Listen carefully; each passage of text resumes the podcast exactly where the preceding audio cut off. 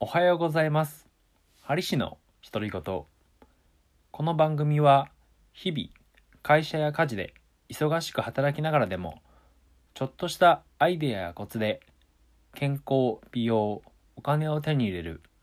そんな方法をお伝えしている番組です。皆さんおはようございます。ハリ氏のりょうです。えー今日は金曜日ということでお金の話をしていこうと思います。えー働きながらお金を作る方法ということで、えー話をしていこうかなと思うんですけれども以前にもお話ししたことがあるかもしれませんがちょっと改めて、えー働きながら、えー仕事をしながらですね勤め人をしながら、えお金を作る方法について話をしていこうと思います。で今ですねあのまあ何かこう新しくビジネスを始めたりとか、えまあ、老後2000万円問題とかもちょっとね時事的な話ではあるんですけどもそういった問題に対してやはりお金を今のうちから作っておく。またはその副業でね大きくこうやっていく上で、えーお金をまず、まあ、大きい額として貯めておくという方法についてお話をしていこうと思うんですけどもまあ簡単なことで言いますと、えー支出を少なく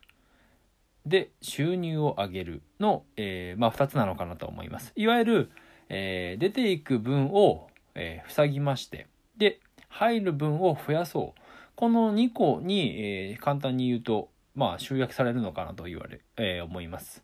つまりですねあの何かこうまあ出てく分つまりこう無駄な分を、えまあ止めてですね少なくして。であまりこれもですね切り詰めてしまうと生活または健康の方にも響いていきますのでまずは一旦ですねあの自分の家計簿を作ってみることをお勧めします。いわゆるですね、まあ、自分のこう何にどのぐらい使っているのかというのをあのまあ改めてですね数字で見てみるということなんですけども結構あのこんなことにお金を使っているのかと、えーちょっとこれ、驚いてしまうこともあったりします。逆に管理をしていないとなんであのお金がないのかっていうのがまず分かってないんですね。自分の今ある状況というのを分かっていないのでまずはですね家計簿をつけてみるということをお勧めします。まあ、えー大きなところで言いますとですね家賃がまああのまあ無駄なまあ娯楽品というかあの娯楽品とかそういう遊ぶお金とかを抜きにして家賃が結構大きいあのネックなところがあるんじゃないかなと思います。私自身もあのまあ、会社員勤めですね。している頃は自分のお金100%で、えー家賃を払っておりました。会社からですねそういったあの手当が出るところとかまたは量があるところっていうのはすごくあのいい条件じゃないのかなと思います。やはり安く住めることはすごくいいことです。またあの実家でですね住んでそこから仕事に行っているという人はあのまあちょっとね家に納めるお金もあるかもしれませんけども他のその5万円とか、えー私住んでた時だと7万5千円とかまあそのぐらいの家賃のところに住んでる人よりかはですねまあかなり格安で抑えられてるんじゃないかなと思うので家賃っていうのはですねすごくこう大きな割合を占めてくるところじゃないのかなと思います。また携帯代とかも結構バカにならなくてですね今はこう格安 SIM とか10月からはですねソフトバンクの方とかも、あの縛りがなくなるとかいろんなこうプランがね変更してくると思いますのでここで一旦携帯のね、えまあ、料金とかっていうのを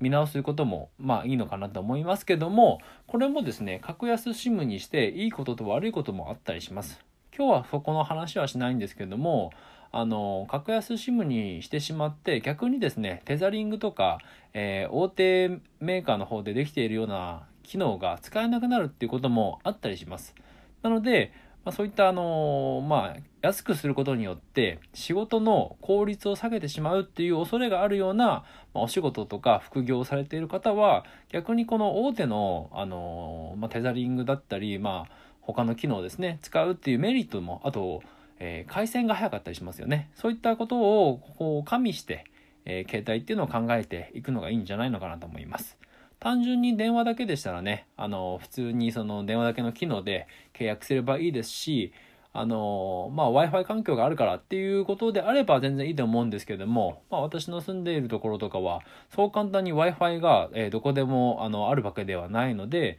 えー、パソコン使いながらちょっといろいろやりたい時とかは、えー、携帯からのテザリングとかっていうのをかなりね、使うので、そういったのは必要じゃないのかなと思って、必要経費として、まあちょっと一応抑えております。他にもですね、あの、単純にお金をこう残していくっていうことで考えると、給料からの天引きとか、一旦給料が入ったら、えー、寄せておくっていう方法も必要だったりします。あの、すぐに自分が使えないようにして、で、えー、残されたこのお金だけで暮らしていくというやり方です。これは最近、えー、私が加藤博之先生の方でお手伝いをしている、えー、まあ音声のですね収録の時なんですけどもいろんなあの大家さん専業大家さんの方のインタビューっていうのを撮ってるんですけどもそれの編集に当たってるんですけども例えばあのまあ今ルイ60世帯さんとか長岡ウェイさんとか、えー、あと長崎で投資をやっている、まあ、ワッキーさんとかっていうのはですねあのバイト学生中とかであのバイトしながらすごくお金を貯めていたとか、まあ、あのバイト代ほとんど貯めていたとかあとボーナスはまあ丸々貯めていたとかあのすごくですねそういったその貯め方がかなりあのしっかりしてるんですね。あのちょっとだけ貯めておくってことでも全然いいと思うんですけどもやはりあの、もともとこうしっかりね、残して、で、この残されたお金だけで生活していくっていう、まあ、ストイックな生活をしていると、まあ、当たり前ですけども、使わないので、お金が貯まるということです。えー、これは、ルイさんは結構あの、その話を、あの、すごくいいことですね、なんてお話したら全然良くないですよと。あの、当時を振り返るとすごく辛かったというお話を、まあ、されておりましたけども、実際そういった資金があったからこそ不動産を変えたわけなので、あの、何かこう、一眼発起してやっていきたいという方はですね、あの、お金を貯めるってことは、いわゆるお金を使わないということなので、貯める分はしっかり寄せておくっていうのも、あの、すごくいいことなのではないのかなと思います。他にもですね、あの、今もしローンを何か組んでいる場合は、金利の見直しっていうのもすごく大事になってきます。金利というのは、えー、お金を借りた上でかかってくる、あの、まあ、え金融企業の方ですね。まあ、手取り分というか、そういったものなんですけども、このパーセンテージがですね、高いとですね、もちろんその無駄なお金というか、えー、まあ、使ってないけども、その金利がかかっていることによって、ただただ取られてしまうお金っていうのが発生していきます。この金利が高ければ高いほど、その無駄なお金というのが高いものなので、えー、まあ、できればゼロに近づけていく努力っていうのは必要なのかなと。いわゆるこう乗り換えみたいなところですね。っていうのも金利の見直しっていうのは考えておく必要があるのかなと思います。もしこれは今借りている人がいればの話ですけどもね。で、えー、逆に収入を上げるということなんですけども、これはもう副業とかバイトとか、今あるお仕事の他に上げることも、あの、何かこう、収入の柱を作るのもいいですし、または、まあ、転職とか、えー、役職とかについて自分自身のいわゆる年収とかですね、上げるのもいいんですけども、個人的には年収を、えー、上げていく、まあ、あの、いわゆるこう、会社で頑張っていくっていうやり方も、うん、はちょっとまあ、僕の中ではちょっとどうなのかなと思うところもあるので、そこはその、なんていうんですかね、年収を上げてしまうと、そこに割く労力とか気力っていうのが、あの、ほぼほぼ吸い取られてしまうような感じがするんですよね。つまり会社に100%コミットしなければいけないと。それだと、あの、精神的にも疲れてしまって、で、帰ってきてすぐ寝てしまうとか、えー、まあ、だらだら過ごしてしまうとか、そういう感じになってしまうので、できればですね、仕事の方は、まあ、そこそこ、あの、手を抜いて、で、他で収入を上げていく。で、その他の収入っていうのは、いろいろあるんですけども、副業、まあ、バイトでもいいですけども、副業で上げるとしたら、まいわゆる株 FX とかっていうのも、まあ、ちょっとパッとこう頭につくとこなんですけども、他にもいわゆる背取りとか転売ですね。とか、さっきも話しました、不動産、または、あの、イベント系の、まあ、セミナーとか、えー、飲み会のセッティングとかですね、まあ合コンとかもそうなんですけども、とかっていうのもありじゃないのかなと。あと、車を持っている人だったら、レンタカーサービスっていうのも今はいろいろできるようになっているので、あの、そういったのも、えー、一個の手なんじゃないのかなと思います。特に、あのー、レンタカーといっても、普段、あのー、乗れないような、ちょっと変わったというか、特殊な、えまあ、高級品ですね、の車とかに乗っているっていう方は、特に、あの、これの需要はあるんじゃないのかなと思っております。えー、まあ、一般の車でも全然、あの、いいんですけどもっていう感じなんですけど、あとですね、スキルの切り売りっていうのもあります。例えば、コピーライティングができるとか、えー、他にも、まあ、イラストが描けるとか、あと、ホームページが作れるとか、あの、ダイエットの相談がうまいとか、あの占いができるとか、そういったスキルも、あの、切り売りして今できますので、そういったプラットフォーム、ホームもありますんで、そういうのは全然活用していただいていいんじゃないのかなと。えー、まあ、月にね、1万円でも3万円でも、まあ、てあの増えた方が、もちろんこれはいいですからね。で、他にもそうだな、あげるとすれば、自分のいろんなこう大変だった体験とか、えー、これをよ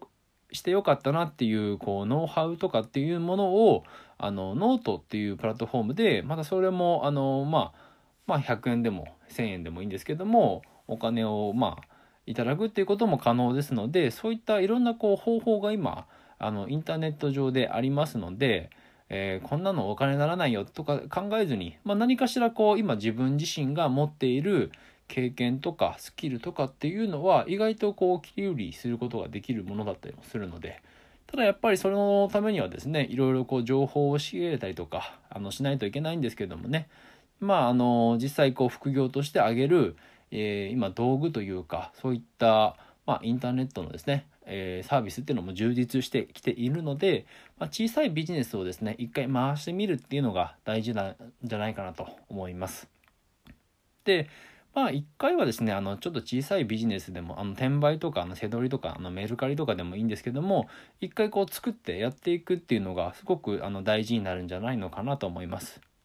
というのもですね、あの、いわゆる種銭作りとかお金作りで、あの、そういった小さいビジネスから始めることにあたって、すごくいいなと思うところは、仕入れとか販売とかっていうのをこう勉強することができるんですね。で、そのどこで仕入れてどこで売るかっていうのを、まあ、まあ結構勉強すると言ってもその中でも奥が深いんですけれども結局のところですねあの鍵となるところは利回りだったりするんですね。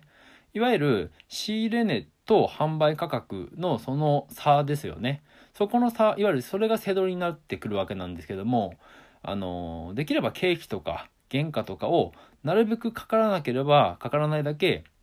それだけその売った価格に対してのその、まあ、隙間が出てくるので、その分が自分の、あの、差額が、えー、自分の、まあ、お金になると、まあ、収益になると。そういうわけなので、できればやっぱりそういった経費とか原価っていうのは安い方がいいんですよね。まあ、例えばですけども、あのまあ、粉物の商品があるじゃないですか。例えば、まあ、お好み焼きとか、たこ焼きでも何でもいいんですけども、そういったものとかっていうのはですね、結構あの、粉物は結構安いんですよね、原価っていうのが。ただですね、あの、その安いものを、こう、そのまま安いままま売ることも全然いいんですけども、高くして売れば、あの、その差額が結構でかくなるので、結構美味しいじゃないですか。で、そういったものって結構、あの、まあ、儲かるとは思うんですけどもね。程度にはよりますけどもね。で、逆にその商品とか食材っていうものを良くしてしまうと、その分原価経費がかか上がって、で、実際売る値段は変わらなければ、結局そこの差がすごくこう狭くなってくるんですよね。そうなってくると、いくら売れても、その小さい稼ぎしか入ってこないことになるので、結構ですね、これは苦しいんですよ。あの、同じ値段とか、えー、実際同じものを、商品を扱っていると言っても、実際その経費、原価がどれぐらいかかってくるかで、実際残るお金が全然変わってくるんですね。まあ、そういったことをですね、副業とかでいろいろと、まあ、転売とかっていうのは結構面白いと思うんですよね。あと、アフィリエイトとかっていうのも、あれもいわゆるこう広告宣伝をして、で、実際自分のその、まあ、ところに来て見ていただいてとか買っていただいてとか、そうしてやっていくわけですから、こう人に物を伝えるっていうことの、まあ、あの、難しさもあるんですけども、そういった勉強にもなりますし、逆にその、いわゆる広告とか宣伝っていうのは、他のビジネスにも全然通じることがあると思いますね。あとあのマーケティングとかっていうのもそうですけどもそういった勉強にもなるので本当に小さいビジネスをですねまずはちょっと始めて1回ですねちょっとこう頑張って始めてみて少しずつでももうあの1000円でも5000円でもあの1万円でもですね収入を上げていくことがゆくゆくあの自分がこう大きいビジネスとかまあそんなにあの、まあ、小金持ち程度のビジネスでもいいんですけども、えー、本業とまた別でやっていくビジネスの、まあ、柱というか土台ベースになるようなことになるんじゃないのかなと思います。まあ、ざっくりとお話ししましたけども、まあ、要するに本当に最初に言った通りにあの支出を、まあ、出ていく分を少なくして収入を上げましょうという話でした。今日はこんなところで終わろうと思います。では、グッバイ、チャオ。